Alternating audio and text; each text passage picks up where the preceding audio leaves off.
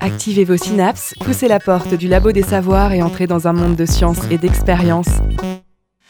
Bonsoir et bienvenue au Labo des Savoirs, votre émission activatrice de Synapse. Vendredi dernier, vendredi 1er novembre, l'émission était en direct des Utopiales, le festival international de science-fiction, avec la radio prune et l'émission Le Ghetto Blaster, pour un direct spécial de deux heures consacré aux relations entre science et science-fiction. Ce soir, nous vous rediffusons la deuxième heure de cette émission spéciale, une deuxième heure de rencontres et de discussions entre scientifiques et auteurs de science-fiction.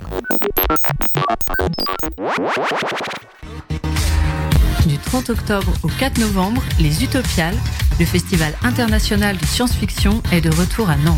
Le Labo des Savoirs invite auteurs et scientifiques à partager leur vision des mondes de demain. À suivre en direct sur Prune 92 FM. On est sur Prune sur le 92 FM, encore pendant une heure ici en direct du festival Les Utopiales à la Cité des Congrès à Nantes. Et là, on rentre dans une deuxième heure qui sera plutôt consacrée à la littérature et aux sciences, pendant laquelle nous allons parler des villes, de la transition énergétique et des hard sciences. On va recevoir là aussi euh, plein d'invités, on va avoir des chroniques, des reportages. Et, euh, et nous allons immédiatement passer à la première de ces thématiques qui est consacrée aux villes. À la rencontre des auteurs invités du festival de science-fiction Les Utopiales. Suivez l'émission spéciale jusqu'à 19h sur le 92 FM et le www.prune.net.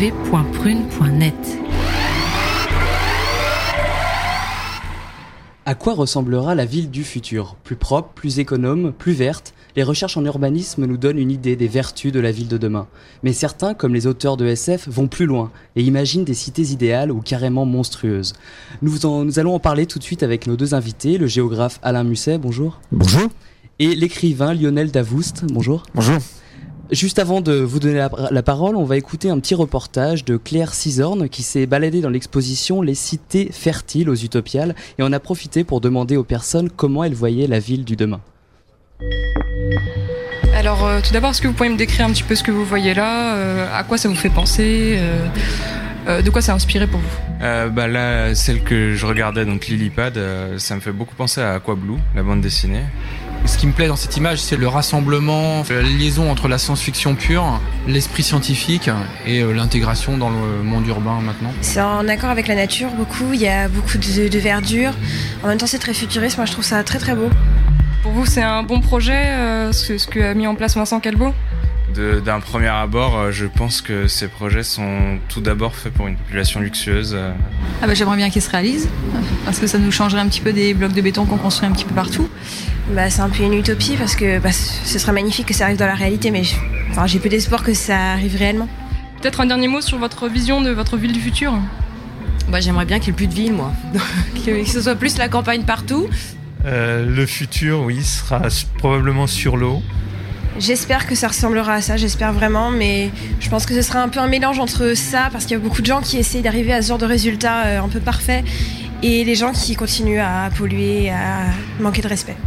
C'est ça, c'est complètement ça. C'est euh, non pas euh, une vision euh, négative d'une ville polluée, euh, détruite, taguée et ce genre de choses, mais plus une réintégration de- du vert, de l'écologie au sein de la ville. Malgré un espace euh, diminué, euh, voilà, on peut euh, faire monter des grandes structures qui utilisent tout ce qui est écologique et, et autosuffisance. Voilà la ville de demain, beaucoup d'imagination. Alors on reçoit Camille Robert, euh, bonjour. Alors vous avez concocté une petite chronique pour ces invités. Mathilde Robert, c'est pas grave. Bonjour Hugo, bonjour Simon. Alors, euh, la surpopulation et la dégradation de notre écosystème sont des facteurs anxiogènes qui constituent le terreau de l'imagination SF. À travers les romans, les films et la bande dessinée, la SF a donné naissance à des systèmes urbains qui ne sont pas toujours des plus optimistes. Alors, existe-t-il un modèle ou un archétype de la ville SF En effet, les villes de demain sont majoritairement représentées comme les villes actuelles, des villes contemporaines, mais leurs travers sont poussés à l'extrême. En résumé, il y a plus de monde, plus de pollution, mais aussi plus d'injustice sociale. Des problématiques actuelles, car nous serons environ 9 milliards d'individus en 2050, donc il devient urgent pour les scientifiques de trouver des solutions pour pallier à ces difficultés et construire les villes de demain. L'ASF apporte des pistes de réflexion plus ou moins réalisables sur notre organisation future. De l'urbanisation massive aux avancées technologiques dans Blade Runner, en passant par le cloisonnement des classes sociales dans Metropolis, comme l'aménagement de vaisseaux spatiaux dans 2001, l'Odyssée de l'espace. Alors justement, Alain Musset, Lionel Davoust, pour vous, à quoi vont ressembler les villes de demain? Je réponds d'abord en tant que géographe. Euh, peut-être. Euh, elles vont beaucoup ressembler aux villes d'aujourd'hui. Euh, il ne faut pas se faire d'illusions, à mon avis. c'est vrai que les dessins et l'exposition est magnifique, mais il ne faut pas oublier qu'il y a quand même un milliard d'êtres humains à l'heure actuelle qui vivent dans des bidonvilles. et vous dites qu'il y aura 9 milliards d'habitants dans pas longtemps. on peut doubler le nombre de gens qui seront dans les bidonvilles. et la ville de demain, à mon avis, sera la ville de bidonvilles avec euh, cette grande catégorie de population euh, misérable euh, vivant dans des conditions euh, infrahumaines, et puis les autres qui vont se retrouver dans des endroits qui sont qui vont effectivement ressembler à tout ça. Ce sera superbe avec beaucoup de nature, beaucoup d'environnement. On va retrouver la, la, la cité jardin, mais pour quelques privilégiés, bon, le film Elysium vient, vient de sortir. pour se séparer des gens de la favela, qu'est-ce qu'on fait? On va carrément euh, se mettre euh, en orbite et comme ça, on sera en sécurité. Je pense que c'est ma vision n'est pas complètement optimiste pour la ville de demain. Donc en gros, ça va accroître euh, le cloisonnement des classes sociales globalement. Oui, ben, enfin, oui, il n'y a pas de raison. Il y a eu un beau slogan très généreux qui était changer la ville pour changer la vie. Hein je pense que c'est très généreux, mais ça repose sur de mauvaises bases. Euh, il faut changer la vie pour changer la ville. Euh, si on essaye de changer la ville en disant euh, on va réussir à transformer la société, c'est une erreur. C'est en transformant la société qu'on va transformer les structures de la ville avec les divisions qui existent à l'heure actuelle et qui ne vont faire que s'exacerber. Et c'est pour ça que les, les auteurs de science-fiction sont fantastiques. C'est parce qu'ils nous disent, vous l'avez dit, voilà ce qui existe aujourd'hui. demain, ce sera pire. avec la question derrière, c'est est-ce que vous voulez vraiment qu'on en arrive là? Est-ce que vous voulez qu'on le fasse Ou, est-ce que il n'y aurait pas une autre solution? La solution étant de changer les structures même de la société. Oui, je pense qu'il est important de dire que euh, la science-fiction n'a pas pour vocation d'apporter une réponse unique euh, à, à, ces questions-là. À quoi ressemblera la ville de demain? Il y a autant de réponses à cette question qu'il existe d'auteurs de science-fiction. Vous avez beaucoup parlé des, euh, des, effectivement des perspectives sombres à la Blade Runner et, et autres. Des, euh, avec on a fréquemment aussi des villes stratifiées avec les, les très riches tout en haut de grandes tours où ils peuvent profiter du soleil et d'un air relativement pur, et puis des rues absolument invivables, polluées à la, à la limite même de, de euh, de, du respirable. Euh, mais il n'y a pas de euh, la science-fiction n'a pas pour vocation d'apporter une réponse unique à ces questions-là. Tout ce qu'elle fait finalement, et d'ailleurs c'est aussi un outil d'observation de, la société actuelle qui est intéressante. Elle ne fait que réfléchir aux questions qu'on se pose aujourd'hui et elle utilise l'avenir, la prospective comme comme signal d'alarme ou comme expérience de pensée, surtout comme expérience de pensée. Euh, dans, dans c'est intéressant dans la chronique que vous avez passée tout à l'heure, il y avait aussi euh, des, des mots sur euh, l'exposition. il y a la science-fiction propose également des des, des, des espoirs, euh, parfois un peu des utopies même, euh, donc des visions potentiellement positives. Comme toujours, on sera à mi-chemin entre les deux. Mais je pense que, euh, comme l'a dit Monsieur Musset, ce qui est important, c'est que la ville, c'est un espace qui est aussi fabriqué par les gens et par les gens qui y vivent. Et euh, il se décode à partir de ce que les gens veulent faire de cet espace-là. Et si on peut espérer créer quelque chose de meilleur, ce sera à partir du moment où il y a une volonté des gens. la ville ressemble aux gens. les gens ressemblent à la ville dans laquelle ils vivent, évidemment. Mais euh, avant tout, le, les gens vivent la communauté globale de la ville euh, ressemble à ce que les gens veulent en faire en tant qu'ensemble, en tant que société. c'est là où on se rend compte qu'on est un festival de science-fiction, c'est que quand les téléphones sonnent, c'est en général des, génériques de films. Et vous disiez justement euh, que euh, la SF présentait euh, les bons et les mauvais côtés, mais est-ce que justement elle n'aurait pas un but moralisateur, la SF moralisateur, je suis. Enfin, euh, on a une auteure de SF, enfin de fantasy, donc il peut le dire. Je pense pas qu'elle est moralisatrice. Euh, au contraire, elle dénonce euh, la, société contemporaine en, multipliant ses défauts. et, en fait, il y a très peu d'auteurs de science-fiction qui donnent une vision réellement sympathique de la ville de demain, ou même de la ville tout court. et tout simplement parce que dans la philosophie nord-américaine, la ville c'est le mal. Dire, si on prend la, la base de euh, la réflexion sur la ville, dire, avec euh, Thoreau, avec Emerson au début du 19e siècle, dire, la ville, c'est vraiment très très mauvais. Euh, c'est là où il y a entassement, il y a des maladies euh, euh, à la fois dire, euh, médicales, physiques, intellectuelles, etc. Donc il faut supprimer la ville. Et c'est ce que dit une euh, des participantes de qu'on a entendu. Elle a dit j'aimerais qu'il n'y ait plus de ville de- demain. Et, c'est une, des solutions, c'est qu'il n'y ait plus de ville. Mais en même temps, en même temps, la solution qu'on donne, c'est au contraire la ville qui va envelopper toute la terre. C'est le cas de, de Trantor euh, dans Asimov. Dire, euh, la, la- la ville est complètement recouverte. C'est Coruscant euh, dans, euh, dans Star Wars. C'est Toseti Central euh, bon, euh, dans, dans veux dire, on a la ville qui, au contraire, envahit tout. Et ça ne fait que accentuer ce déphasage entre ville et nature qui est revendiqué par la philosophie nord-américaine en disant non, non, non, c'est dans la nature qu'on va retrouver Dieu. Et la ville nous éloigne de Dieu. Et là, ça devient grave pour les Américains. Alors, je pense pas que la science-fiction, euh, au, en tout cas, dans- quand elle est euh, quand elle est de qualité, soit moralisatrice. Par contre, il arrive fréquemment qu'elle soit révoltée. Euh, et les auteurs de, de science-fiction sont fréquemment, enfin fréquemment, surtout sur ces problématiques-là, euh, leurs œuvres et leur écriture peut découler d'un sentiment de révolte ou de, de euh, ou de, de de choc par rapport à par rapport à ce qui se passe. Mais euh, on reste dans de la fiction et ça reste important euh, que quand une ville de science-fiction est créée et dépeinte, euh, la science-fiction la dépeint en général avec intelligence, c'est-à-dire dans toute sa complexité, dans ce qu'elle a de positif, de négatif, et surtout. Euh, comme toute histoire, elle nous parle des gens qui vivent dedans. Euh, quand on parle de science-fiction, quand on parle littérature de l'imaginaire, en général, on parle des univers, et c'est vrai que la création de ces univers qui nous font rêver, euh, sont, c'est quelque chose qui est extrêmement fort dans ces littératures-là. Mais avant tout, on parle de gens, on parle de l'humain, et la science-fiction parle de l'humain. Quand elle parle de la ville, finalement, elle parle des humains qui vivent dedans. Euh, pour rebondir ce que ce que disait Monsieur Musset à l'instant, euh, c'est quelque chose que je connais aussi euh, aussi euh, probablement un peu un peu mieux. C'est la question. On voit émerger aussi beaucoup et c'est rattaché à l'imaginaire. On n'est plus dans la science-fiction pure, mais euh, des courants comme la fantaisie urbaine qui euh, a, et, et fonctionne très bien aujourd'hui, et notamment aussi en Amérique du Nord où il y a beaucoup de de- d'auteurs qui euh, qui traitent ces questions-là et on, on voit en fait une un désir euh, d'auteur d'imaginaire de réintégrer une forme d'enchantement, une forme de magie dans euh, une, une société, une, un monde urbain souvent contemporain qui est considéré comme étant souvent dés- désenchanté, déshumanisé. Et c'est intéressant de voir que euh, euh, la, la- les contes, la, la, la magie des contes par exemple, où euh, la nature refait une entrée comme ça par, par les coulisses, euh, et vient se, se heurter avec le tissu urbain actuel tel qu'on l'imagine et qui euh, parfois peut être un peu oppressant et réintègre une forme de magie, une forme d'enchantement euh, qui dérive directement du conte dans, ces, euh, dans, ces, dans, dans la ville.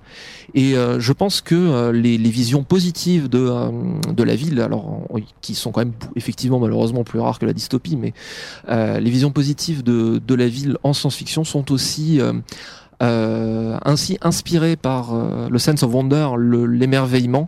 Et Sense of Wonder qui est quand même aussi, euh, on parle beaucoup de la science-fiction sombre qui effectivement euh, qui alerte, qui, informe, qui questionne, mais il y a quand même euh, aussi une grande part de la science-fiction qui est positive et la science-fiction se base aussi sur l'émerveillement euh, du progrès scientifique, sur l'émerveillement de conquête de nouveaux espaces et c'est présent également. Bon, euh, c'est bon Mathilde, euh, tu n'as plus de, de questions Parce que je pense qu'il nous reste un peu de temps, sinon on lance euh, la prochaine musique. Euh, ce sera, alors attendez, si, The Dynamic euh, Move On Up, c'est ça? Merci beaucoup en tout cas messieurs d'avoir répondu à nos Merci, questions. messieurs. Merci. Et puis Merci. juste après on parle donc de transition énergétique et on reste sur Prune sur le 92 FM et sur le www.prune.net.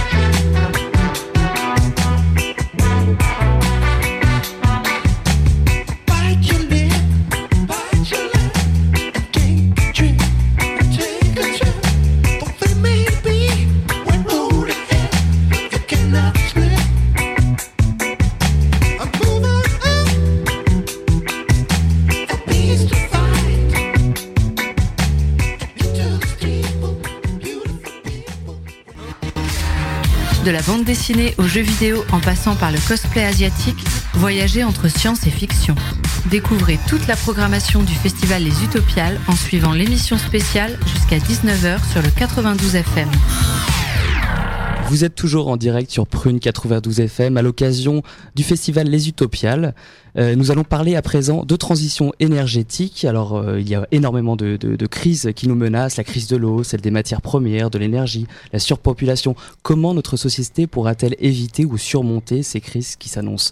Faut-il fouiller dans notre imagination pour appréhender et trouver les moyens d'éviter les catastrophes? Et s'il fallait s'en remettre entièrement à la science? Pour en débattre, nous accueillons Andreas Esbark. Bonjour. Bonjour. Euh, nous accueillons aussi un auteur de science-fiction, Yannick Rumpala. Bonjour. Alors, a priori, il n'est pas euh, auteur de science-fiction, c'est ça le... Rumpala. Vous prenez un micro. Vous n'avez euh, pas de micro. Je suis auteur de plein d'autres choses, mais pas, encore de science-fiction. D'accord, Voilà, bah, écoutez, désolé. À partir de ce soir, ça y est. Voilà, donc, je, euh, vous jour, proclame auteur de science-fiction, C'est voilà. une vocation qui naît en direct, effectivement. Et donc, euh, Stéphane euh, Surad, bonjour. Sarad, bah, décidément, excusez-moi. Bonjour. Donc, par, par contre, vous, vous êtes bien chercheur au CEA, Je suis bien chercheur. le commissariat tout à, à, l'énergie atomique et, Et il m'arrive même d'écrire quelques livres aussi de vulgarisation. D'accord, très bien. Euh, alors, donc, je vais passer tout de suite euh, la parole à Sarah Louise. Bonjour. Bonjour, Sarah. Euh, eh bien oui, faire face aux crises. À force d'en parler, on finirait par s'en lasser. Pourtant, les auteurs de SF, eux, ne se lassent pas des crises. Les romanciers adorent les bouleversements qui chargeront la vie de leurs personnages, le fameux élément perturbateur du schéma narratif classique. La science-fiction se passionne pour ces crises qui obligent nos sociétés aux plus grandes mutations. Et si, et si le réchauffement climatique continuait inexorablement jusqu'à recouvrir toutes les terres émergées et obliger Kevin Costner à apprendre la voile? Et si l'être humain continuait à se reproduire jusqu'à ne plus pouvoir compter ses milliards de congénères et aller jusqu'à devoir recycler les vieux en biscuits verts? Et si le pétrole venait à manquer? Et si la population rendait la Terre stérile? Waterworld, Soleil Vert, Mad Max et tant d'autres.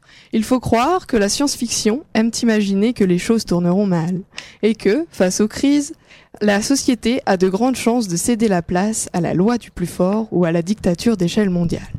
Et les scientifiques, eux, qu'en pensent-ils? Comment se conduisent-ils face aux crises? Après tout, les crises, ce sont eux qui les annoncent. C'est la recherche qui nous apprend que le climat gagnera quelques degrés d'ici la fin du siècle, que les ressources de la Terre en cuivre, en, sal- en sable ou en pétrole ne survivront pas à notre appétit. Les scientifiques aiment-ils eux aussi les scénarios catastrophes? Merci beaucoup. Alors, messieurs, les scientifiques aiment-ils les scénarios catastrophes? Qui veut répondre? Ah ben, je vais peut-être répondre en tant que, que scientifique. Stéphane Sarad. Ah oui, donc euh, vous mettez beaucoup de choses hein, sur le dos des scientifiques. Euh, on doit trouver des solutions, on doit alerter, et puis en même temps, on assiste à un désamour, un- une augmentation de la suspicion vis-à-vis des scientifiques. Donc, je pense que vous voyez là qu'il y a une, euh, un aspect contradictoire qu'il nous faut, qu'il nous faut gérer. euh, et qui fait partie de notre travail. Alors c'est vrai que moi je travaille dans un domaine qui est euh, le domaine de la chimie verte. Euh, je travaille au commissariat à l'énergie atomique et aux énergies alternatives. Je travaille sur les nanomatériaux, donc euh, chimie, nanomatériaux, nucléaire. Donc j'ai pas que des copains euh, dans, dans la population a priori, mais dès qu'on se met à discuter avec eux, euh, on tombe tous d'accord sur le fait que ce que vous avez évoqué là, ce sont des grands enjeux des grands enjeux auxquels on va devoir faire face. Euh, je dirais que l'aspect anxiogène dans nos, dans, nos, dans nos pays, notamment les pays euh, développés, depuis l'arrivée du sida, on n'a vécu que de situations anxiogènes. Euh, donc le, le sida, la grippe aviaire, le sang contaminé, l'encéphalite euh, spongiforme. Euh, vous voyez bien que nous sommes sur un, un- un climat extrêmement anxiogène. Et euh, je dirais que ça doit bien, le, le crime doit bien profiter à quelqu'un quelque part. Euh, moi, je suis comme modeste chercheur, c'est-à-dire que j'essaye d'apporter des solutions euh, par rapport à ce que, au domaine et aux questions qui me sont posées. Euh, vous les avez évoquées nourrir la planète, produire de l'eau potable, produire des médicaments pour tout le monde, produire de l'énergie. Tout ça dans le respect de l'environnement. Ça veut dire produire plus et mieux en consommant moins et en rejetant moins. C'est ça l'enjeu euh, du futur. Euh, vous avez parlé précédemment de 9 milliards d'habitants. Ce qu'il faudrait rajouter, c'est que ces 9 milliards d'habitants, globalement, 80 à 85% vivront dans des centres urbains. Euh, donc la gestion de, tous ces éléments-là va être compliquée. Par contre, ce qu'il faut savoir, c'est que nous travaillons déjà dessus depuis de nombreuses années, en termes de production d'eau potable, en termes de, réduction de consommation énergétique. Donc, euh, je dirais, on n'a pas attendu que les catastrophes soient annoncées pour travailler là-dessus. Et il y a encore beaucoup de travail. Et euh, bah, je, moi, je- j'enjoins tous les tous les, les jeunes étudiants qui ont envie de faire des sciences de venir de venir nous retrouver parce qu'il y a du travail pour tout le monde. D'accord, le message est pris. Euh, je vais peut-être passer la parole du coup à un auteur de SF, Monsieur Eschbach.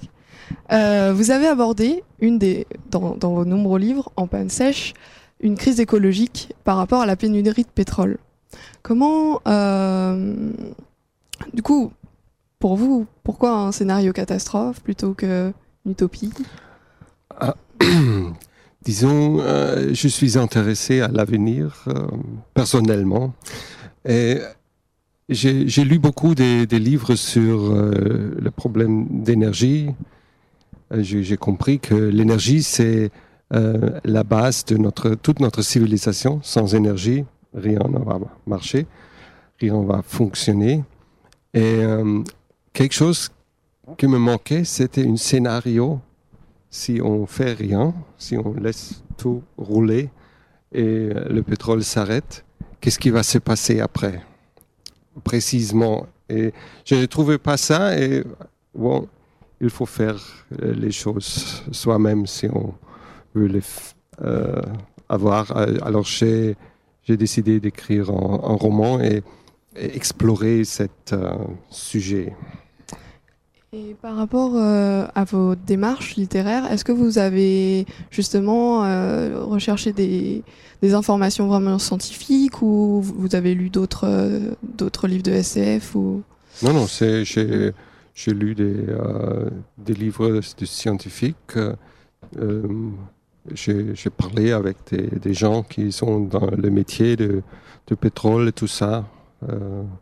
Alors j'ai essayé de, de trouver les, les informations euh, fiables. D'accord. Euh, Pensez-vous, je m'adresse à tout le monde, euh, que ces scénarios soient un reflet d'une certaine réalité ou vraiment plutôt une angoisse collective? Euh, donc, Peut-être monsieur donner la parole à, à Yannick Rompala qui est, euh, je le rappelle, maître de conférence en sci- sciences politiques, c'est bien ça, et non pas euh, Donc, un- un autre type de science. euh, tout à fait. Euh, alors du coup, j'en ai oublié la question. Euh, je voulais vous demander si les scénarios catastrophes étaient plutôt une ré- Oui, le, le- réalité. le reflet d'une réalité. Euh, pour partie, oui, forcément, ils sont le reflet d'une réalité, mais plus, plus précisément d'une angoisse par rapport à une réalité qui est en train de se dessiner. Enfin, on voit effectivement s'annoncer toute une série de tendances qui ont été, qui ont été signalées, et euh, l'imaginaire qui se construit est une manière de refléter cette réalité qui effectivement devient angoissante. Alors, ce qui va me permettre de prolonger et rebondir sur votre petit chapeau introductif. Euh, mes travaux actuellement effectivement portent sur l'imaginaire politique qui euh, à la fois est présent dans la SF et s'intéresse aux aspects écologiques, mais j'essaie de prendre les choses différemment dans le sens où effectivement moi j'en lis beaucoup et j'en suis arrivé à un moment à un stade où la récurrence de ces schémas apocalyptiques, catastrophistes, alarmés, alarmistes même m'a un petit peu agacé et d'où mon envie dans mes travaux les plus récents d'aller voir si dans la SF il n'y avait pas d'autres scénarios, d'autres manières de voir euh, l'avenir écologique. Donc c'est pour ça que le L'aspect la plus, la partie la plus récente de mon travail s'intéresse à ce que j'ai appelé les, espérances écologiques qui sont présents, euh, présentes dans la science-fiction. Et j'ai effectivement dégagé euh, six schémas, six figures que j'ai retrouvées, euh, alors certes dans une littérature qui est pas toute récente. Donc par exemple, on peut penser à la, ce que j'ai appelé la, frugalité autogérée, qui est la, vision que nous décrit une, une auteure qui s'appelle Ursula Le Guin, qui est très intéressée par les aspects anthropologiques et qui essaie de montrer comment une société euh, pourrait à la fois se construire sur des bases anarchisantes, mais aussi sur des formes de rareté en matière de gestion des ressources. On peut trouver aussi d'autres modèles, comme par exemple celui d'un auteur que j'aime bien, qui est Ian Banks, qui lui propose une vision qu'on pourrait appeler euh, l'abondance automatisée. Donc lui considère qu'effectivement, enfin, euh, en tout cas la société qu'il décrit, qu'il appelle la culture, euh, considère qu'une société pourrait atteindre un tel niveau technologique qu'elle pourrait effectivement euh, dépasser les, les enjeux écologiques et arriver à des formes, à des formes d'abondance. Donc voilà, je travaille aussi par exemple sur un scénario euh, qui est celui d'un vieil auteur qui date des années 70, qui s'appelle Ernest Kallenbach, qui est l'auteur d'un d'un roman qui s'appelait Ecotopia, qui décrivait effectivement euh, une société, euh, enfin une partie de la société américaine, qui faisait sécession carrément et qui décidait de construire son modèle euh, écologique, donc en se détachant des pressions à la consommation, à la production qu'on peut trouver effectivement dans le contexte américain. Et puis évidemment, tout le monde dans le, milieu cinématographique connaît euh, Avatar, qui effectivement propose une autre vision, cette fois-ci un peu plus spirituelle, euh, de la manière de gérer des aspects écologiques. Et donc, vous, oui, il y a, de nombreuses manières d'aborder ce sujet. Je voulais revenir à Monsieur Emsvar. Vous, comment vous, vous avez imaginé l'après-pétrole par rapport à ce qu'on peut voir euh, dans Mad Max ou dans d'autres euh, œuvres? Euh, Non, c'est c'est Mad Max est, est exagéré. C'est euh, le point où j'ai j'ai mis l'histoire à pic, c'était que le pétrole s'arrête d'une semaine à l'autre. Et c'était à l'époque pas impossible. C'est une chose intéressante. Euh, et le, point principal du pétrole, c'est la crise ne commence pas avec la fin du pétrole, il commence avec le pic. Quand la production se baisse et le demande euh, pas. Et euh, ouais, j'ai trouvé petits trucs, petite euh, euh, imani- imagination des scientifiques. Qu'est-ce qui se peut passer euh, on avait comme euh, référence euh, la crise de pétrole dans les années so- euh, 72. Euh, C'était un peu un- une, une sorte de, précaution pour, pour cette histoire. Et, et j'ai construit le roman euh, pas à pas euh, pour, euh, pour arriver à un un scénario assez réalistique. Donc les, la, la science influence, comment dire, les, les résultats scientifiques influencent aussi votre histoire à la base, et, et ça en- entraîne. Je voulais revenir justement sur comment comment créez-vous un lien entre la science et, la science-fiction, entre des faits qui sont réalisables et des faits qui vont être imaginaires? Ouais, c'est difficile à dire parce que c'est pas le, but de science-fiction de, prédire euh, l'avenir, de, plutôt de, montrer les possibilités. Et moi, je, trouve, pour moi, comme, comme euh, solution, c'est tout ça dépend de la vitesse du changement. Si on a assez de temps de, se préparer, de s'adapter, si on commence assez tôt pour euh, trouver des nouvelles euh, schémas, ça va marcher. Si ça arrive trop vite, si on, si on ferme les yeux au problème, euh, si, on, euh, si on ne fait rien, et on fait peu, toujours, on fait trop peu, à mon avis. Euh, ça va euh, poser des problèmes de changement parce que c'est euh, si on n'a pas assez de temps, c'est la crise. Euh, pour rebondir sur ce que vous disiez, Monsieur Sarad, peut-être, euh, par rapport à la vitesse de changement, comment réagissez-vous dans votre domaine? Vous pouvez peut-être expliquer un petit peu ce que c'est la chimie verte euh? Oui, alors je voudrais d'abord revenir sur ce qui a été dit précédemment. En fait, en termes d'angoisse, il faut pas imaginer arriver un jour à sa station de service et sortir le, le pistolet et imaginer qu'il y aura plus d'essence. Ça va pas se passer comme ça. Ce qui va se passer forcément, c'est que le prix du pétrole va augmenter, augmenter, et qu'il va atteindre des sommets tels que d'autres énergies ou d'autres systèmes énergétiques je pense notamment à des carburants, des biocarburants de troisième génération qui sont utilisés, produits à partir de microalgues, vont devenir rentables. Dans ce changement que vous évoquez, c'est un changement, ne- n'imaginez pas une rupture, euh, une discontinuité. Il va y avoir une modification. Alors ça, c'est vrai pour le pétrole, euh, parce qu'on on a, on, sait déjà qu'on a gagné du temps. En fait, l'humanité gagne du temps en perpétuité. hein. C'est ce qu'on essaye de faire avec le pétrole. Et maintenant, avec le gaz de schiste, on sait qu'on a gagné 100 ou 200 ans d'énergie euh, devant nous. C'est- une course contre la montre en permanence. C'est pas vrai pour d'autres ressources. Je pense en particulier aux terres rares, aux métaux nobles qu'il y a dans, vos téléphones portables, où là, on sait que les ressources sont finies. Et euh, les prévisions, c'est à quelques dizaines d'années. Et là, par contre, ça va être compliqué. Parce qu'on n'a pas, de- pas de solution alternative. Alors, la chimie verte, la discipline euh, dans laquelle je travaille, c'est une évolution de la chimie du XXe siècle. Euh, la chimie du XXe siècle ne se préoccupait pas des matières premières, ne se préoccupait pas du déchet, du recyclage, mais se préoccupait de la rentabilité via la réaction chimique. La chimie verte, qui a été théorisée hein, sur 12, par 12 principes hein, au début des années 2000, euh, essaye de réfléchir au processus global. Quelle matière première? Si elle n'est pas d'origine fossile, mais si elle est d'origine renouvelable, c'est mieux. Quel solvant? Si on peut éviter euh, les solvants organiques, même si vous n'êtes pas chimiste, vous connaissez le benzène, le dichlorométhane, le chloroforme, si on peut éviter ces produits-là. Quelle énergie, surtout euh, en termes d'économie, en termes d'énergie non émettrice de gaz à effet de serre, euh, et surtout quel recyclage pour les déchets, puisqu'on n'a plus le luxe d'avoir des déchets. Euh, mes amis au Québec appellent ça les nouvelles matières premières. On ne parle plus de déchets. Voilà, c'est ça la, la chimie verte, c'est essayer d'avoir une vision globale pour répondre donc aux, grands enjeux. Et l'énergie que vous avez évoquée précédemment sera forcément un enjeu colossal. Euh, Peut-être Monsieur Rumpala, vous souhaitez dire quelque chose à propos de justement comment vous, en tant, en tant que maître de conférence en sciences politiques sur, sur le développement durable, Alors, je, je vais, je vais en profiter pour embrayer sur la question à la fois du, du rythme de changement, mais il y a, y a hum, un autre problème qui se pose. C'est, enfin, la, la question, c'est aussi la volonté de changer, enfin, et savoir si euh, cette volonté existe, ce qui est pas, ce qui est pas du tout assuré dans, dans notre monde. Et la question qui est aussi en prolongement, c'est la question d'un modèle alternatif. Et la grande difficulté qui effectivement fait qu'on a des difficultés à changer, c'est qu'il n'y a pas de modèle, enfin, il y a, où la difficulté à imaginer un modèle alternatif, elle est telle que le, il y a une forme de, de recul devant l'effort qui est, qui à faire. D'où effectivement mon envie d'aller explorer dans la science-fiction sur est-ce qu'il n'y a pas des modèles alternatifs qu'on pourrait trouver dans la SF. Et effectivement, alors certes, c'est pas des modèles clés en main qu'on peut reprendre euh, en allant les, en espérant les mettre euh, rapidement en application, mais on peut effectivement trouver dans la science-fiction des manières de concevoir des euh, protocoles, des propositions différentes. D'où ce que j'ai appelé tout à l'heure, effectivement, la frugalité autogérée.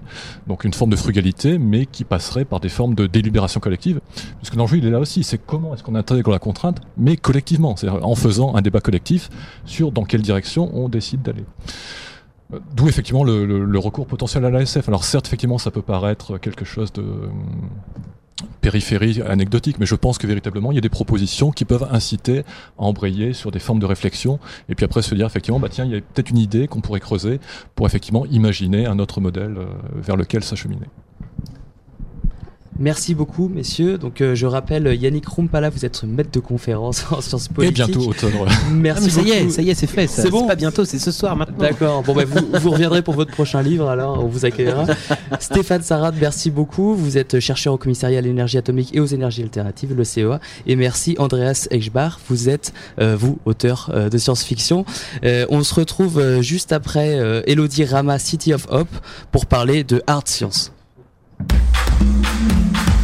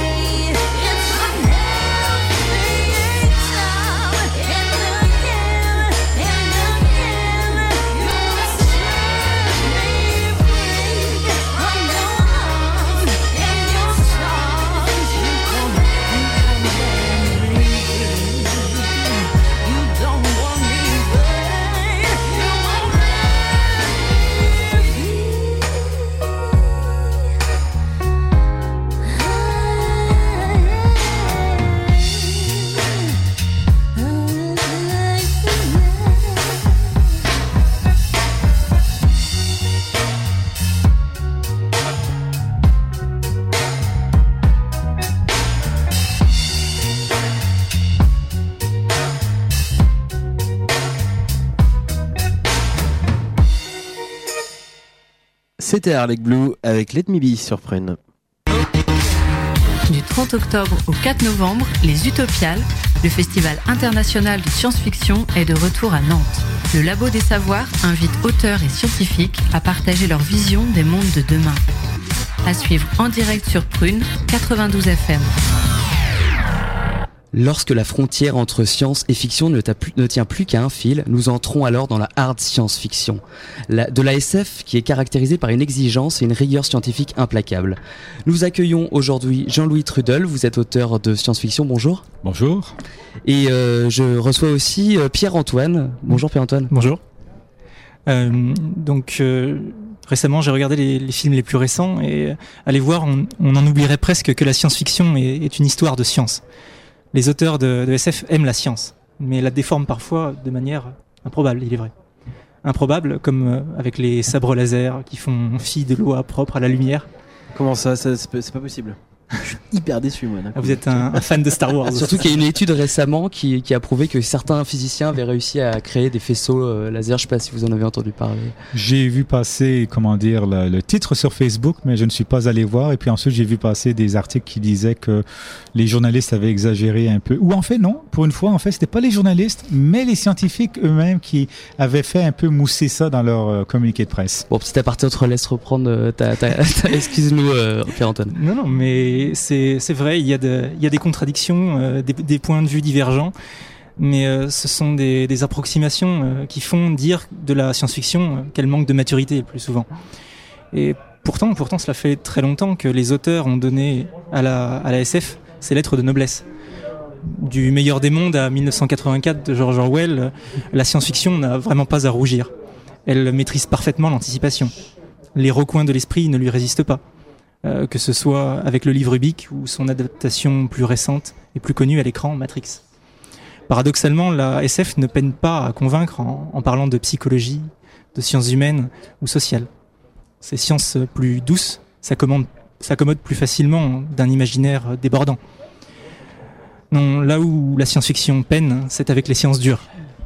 Le genre hard SF s'est donné pour mot d'ordre de corriger cette mauvaise habitude qu'a la science-fiction des bases scientifiques solides, des prévisions prudentes, sinon minutieusement détaillées. La hard SF ne se, démarque des superproductions hollywoodiennes qui, à défaut d'améliorer la SF, la vendent. Mais ce rigorisme et cette précision scientifique pourraient limiter l'imaginaire des auteurs. Le genre perdrait son principal axiome, l'imagination. Existe alors l'utopie qui rend si attrayante euh, le genre? Merci beaucoup, euh, Pierre-Antoine. Alors, nous euh, venons de- de- d'accueillir euh, Éric Pichol. Bonjour. Bonjour. Vous êtes physicien au CNRS. Absolument. Et Roland Lehoucq, le président du festival, également astrophysicien au CEA. Bonjour. Bonjour. Alors, euh, Jean-Louis Trudel, euh, vous allez peut-être pouvoir euh, répondre à la première question et puis les, les- les autres invités pourront euh, réagir. Euh, Est-ce que la hard science-fiction est-elle si austère que ça, comme euh, euh, nous l'a un peu démontré euh, Pierre-Antoine? Hmm, Je, je ne trouve pas. Euh, après, c'est aussi parfois euh, la, la capacité d'imagination des auteurs de, de science-fiction dure. Euh, et, et parce qu'on peut faire beaucoup de choses avec, euh, avec les sciences, effectivement. Euh, mais effectivement, mais par contre, lorsqu'il s'agit, de, par exemple, de se pencher sur la façon de fonctionner des scientifiques, de se cantonner dans ce qui est vraisemblable et non ce, et pas seulement, disons, euh, un, un rhabillage des, romans de chevalerie du Moyen Âge avec, euh, euh, comme dans la, guerre des étoiles, quand il s'agit vraiment de réfléchir au futur, c'est certain que c'est peut-être pas nécessairement austère, mais un peu plus dépaysant, parce que surtout avec la science de nos jours, on n'est plus nécessairement dans des choses que tout le monde connaît déjà comme point de départ. Merci. Quelqu'un veut réagir Henri Pichol? Ah, ré- Réagir, non. Essentiellement, je suis d'accord avec Jean-Louis, bien sûr. Euh, J'ajouterais quand même que la, science-fiction, fondamentalement, est un jeu, et l'art science-fiction en particulier est un jeu avec le plus haut niveau de difficulté. Si on raisonne comme les amateurs de, jeux vidéo, on se- on s'impose une très forte cohérence interne, on s'impose de tenir compte de la plupart des, des faits existants. Euh, ensuite, on, peut jouer avec. Les, les règles sont, sont particulièrement sévères et c'est ce qui rend les choses excitantes. Mais c'est aussi bien excitant pour l'auteur que pour le lecteur. Le, fait d'arriver à comprendre les règles internes et les lois physiques euh, spéculatives ou non qui régissent un monde. Qui régissent un monde euh, imaginaire sont, sont, sont un plaisir pour le lecteur et pour l'auteur. Ce plaisir, on peut, on peut l'appliquer soit à des choses qui sont relativement bien connues, et dans ces cas-là, c'est une énigme, il n'y a pas de difficulté littéraire particulière autre que de passionner le lecteur, ce qui est toujours une performance en soi. Et pour le lecteur, il s'agit de reconnaître, euh, re- reconnaître les lois de la physique, reconnaître un monde qu'il connaît déjà. Euh, ça, ça n'a aucune raison d'être austère et on s'amuse beaucoup et on se fait plaisir. En tout cas, les gens qui aiment les jeux un peu intellectuels s'amusent beaucoup. Euh, mais une autre vocation de la science-fiction, ça peut être aussi de, de jouer avec des, des idées nouvelles, de présenter des idées nouvelles.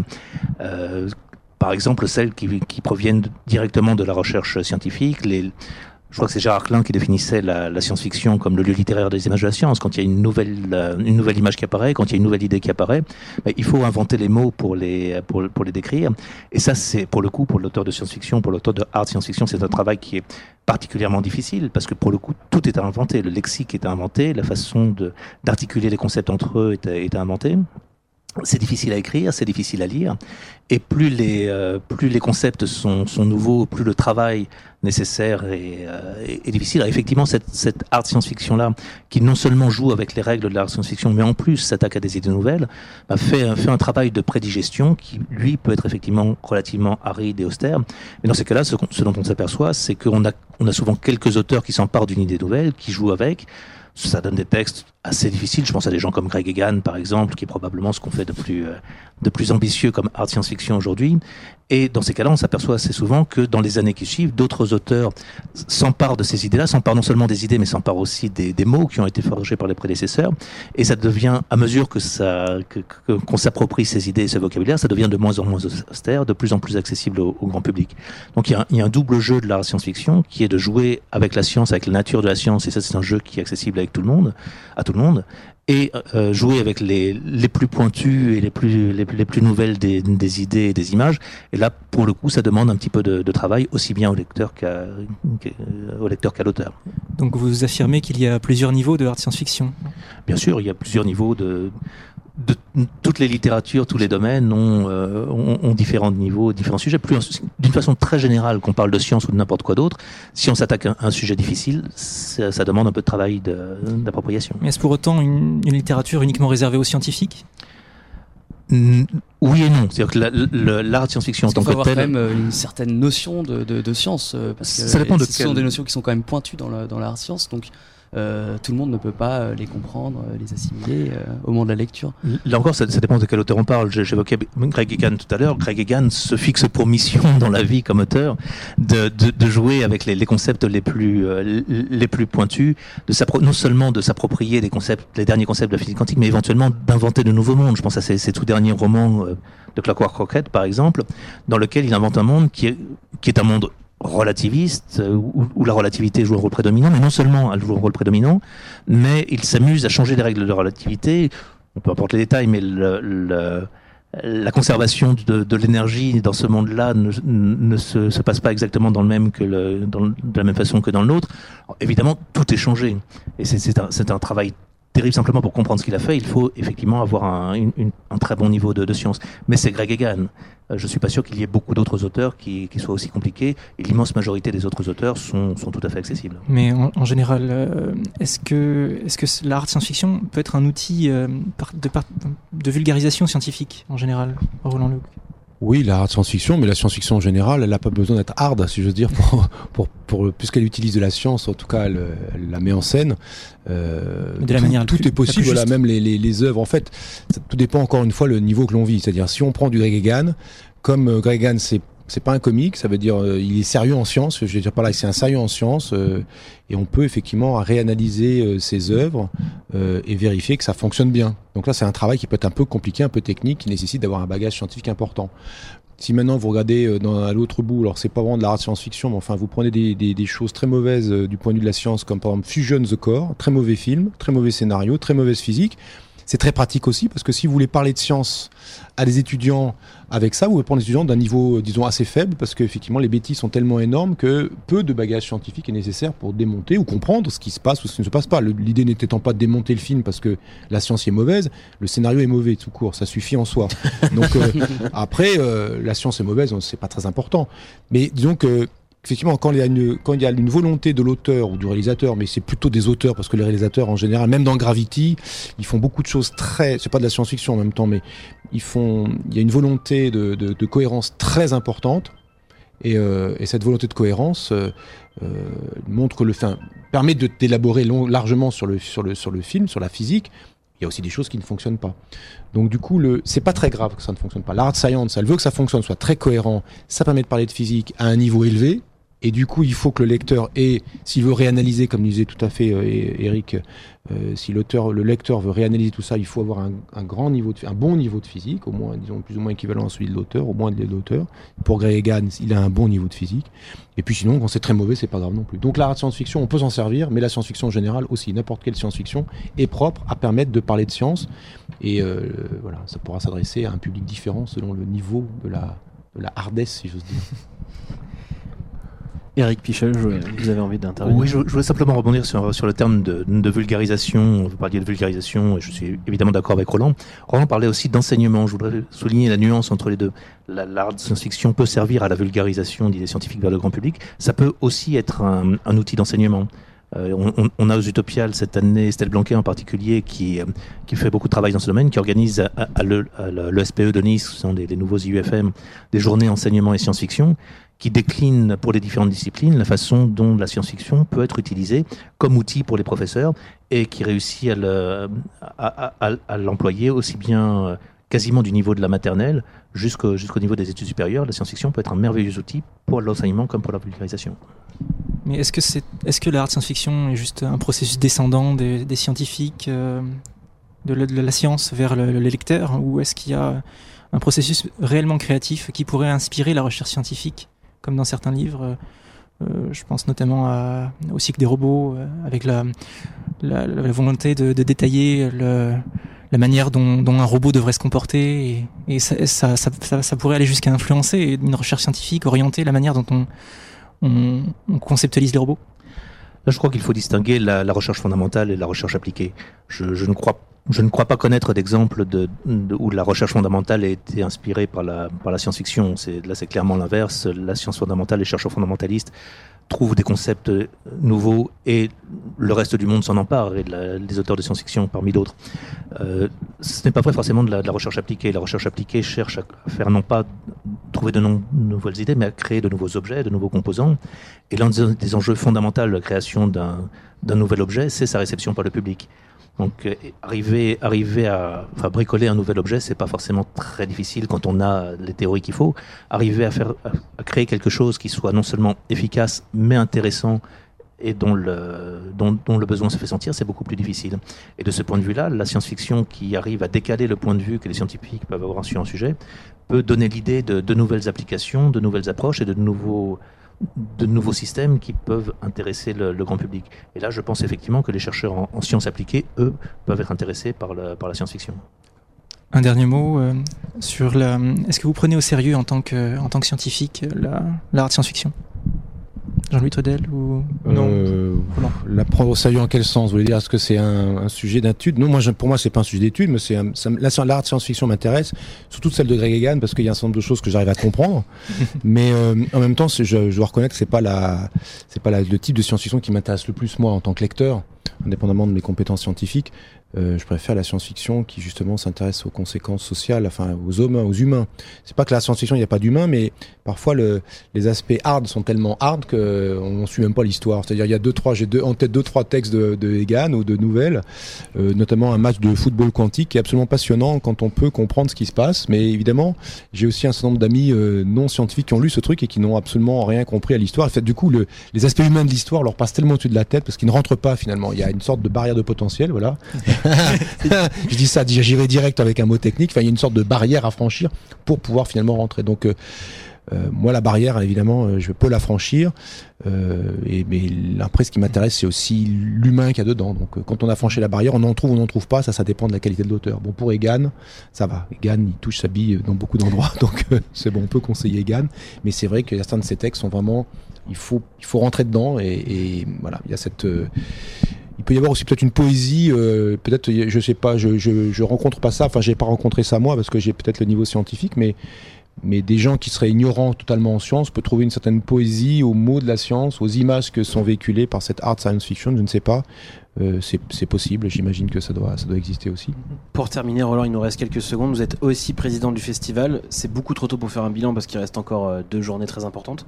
Mais déjà, vous êtes satisfait de cette édition? Oui, je crois qu'on peut dire qu'on est déjà très satisfait de cette édition. Il y a beaucoup de monde. Il y a eu un, un programme très dense. On a avec euh, Hugo Bellagamba, euh, qui est le directeur artistique, euh, fait un programme très dense, un peu plus dense que l'année dernière. J'espère que les gens sortiront frustrés de ne pas avoir tout vu. Cette année, j'ai pris le pari de voir un film. Alors que l'année dernière, j'en ai vu zéro. Pierre Bornage m'a dit qu'en 11 ans de, de- de présidence du- des Utopiales, il avait vu aucun film. Donc cette année, j'ai dit que je vais essayer d'en voir un. Je vais voir si je gagne, si je perds. Voilà, c'est un défi personnel. Je crois qu'il y a un gros succès. Il y a tellement de choses, tellement de sollicitations, tellement de gens intéressants, de thématiques intéressantes, de tables rondes, etc. Il y en a partout, quoi. Ça part dans tous les sens. Et je crois qu'on a déjà un bilan assez positif. On verra effectivement, il y a encore deux jours, le week-end complet, Mm. samedi et dimanche, et euh, pour faire le, le bilan complet. Mais bon, on est déjà, je- moi, je suis déjà très content de- de- du démarrage. hein. on peut dire très content du démarrage. Et euh, pour rester dans la science-fiction, vous connaissez déjà le thème de l'année prochaine?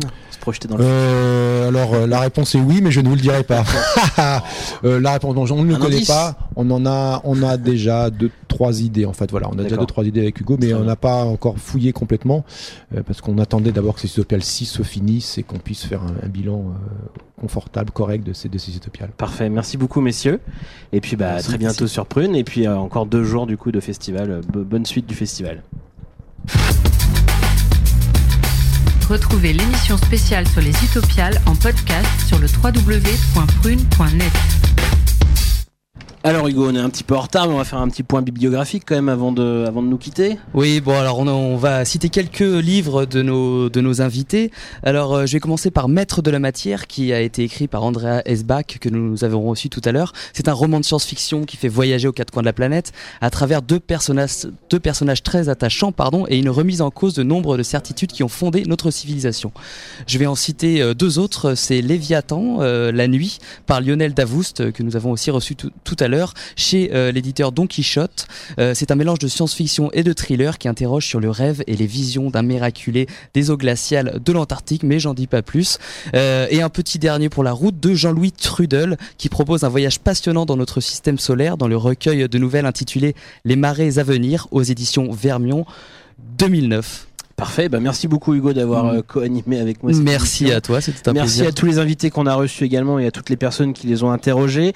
Euh, voilà, le- le- la soirée évidemment sur Prune euh, continue. À 20h, vous allez pouvoir écouter Electro Bamako. À 21h, Wake the Town, ça c'est pour ceux qui aiment le reggae. 22h, Marée Basse Radio Show, ça c'est de la dub.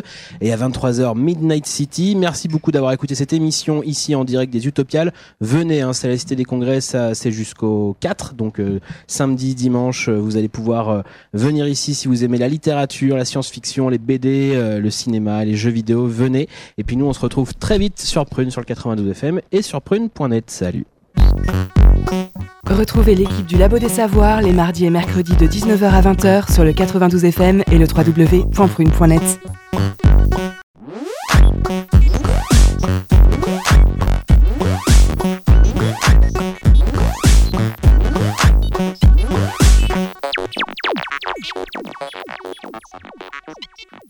すいません。